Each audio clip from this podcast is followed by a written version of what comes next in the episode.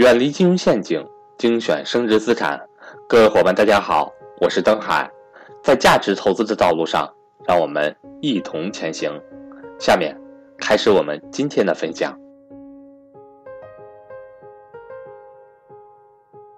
利弗摩尔呢，是美国历史上比较早期的吧投机之王。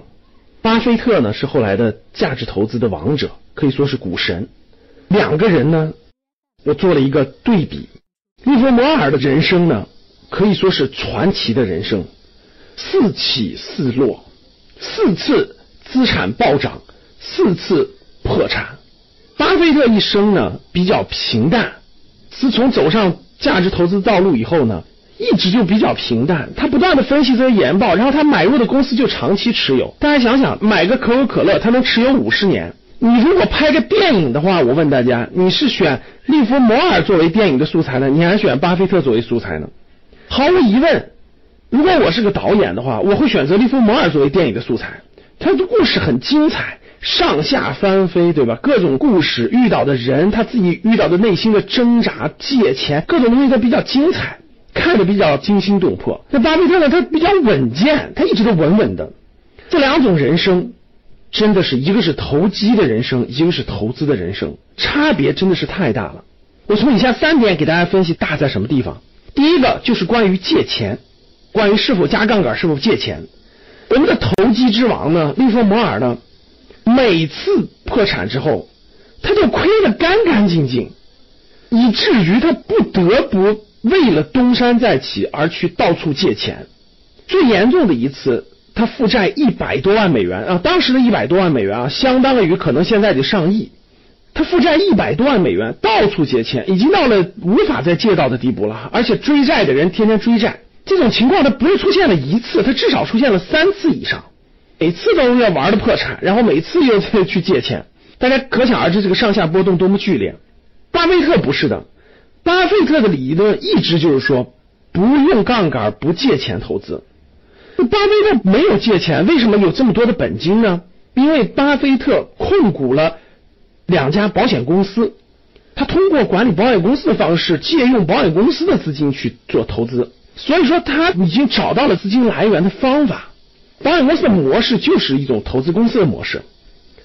那第二个很典型的就是做空，所谓做空就是通过市场的下跌去获利。我们买涨是做多嘛，市场做空。那利弗摩尔呢？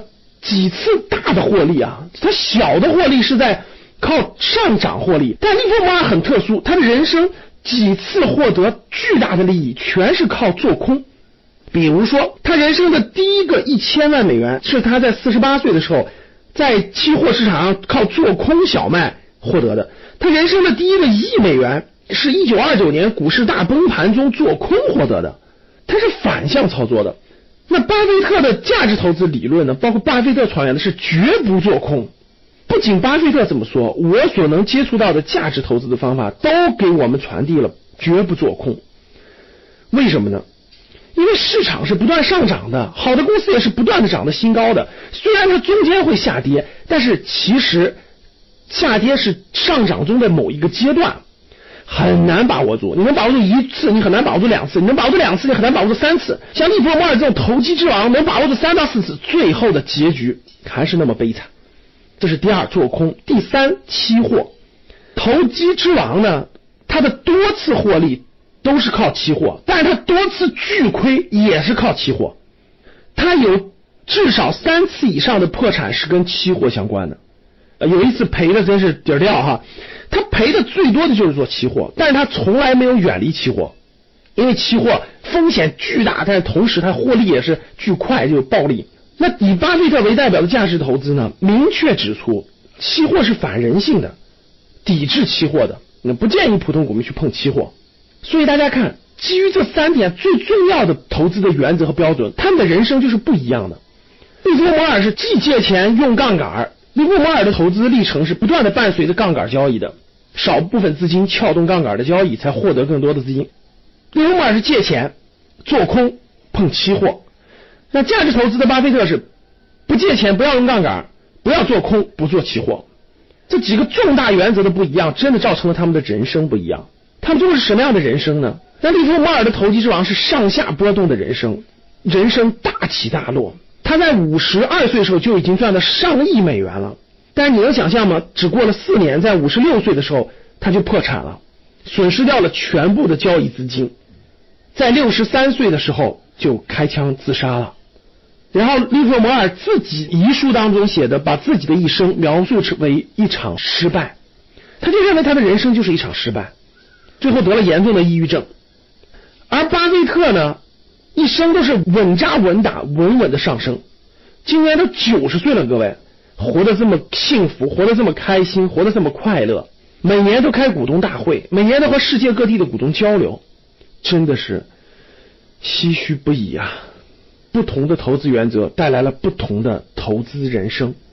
当然了，利弗摩尔所处的时代比巴菲特早了五十年，也许。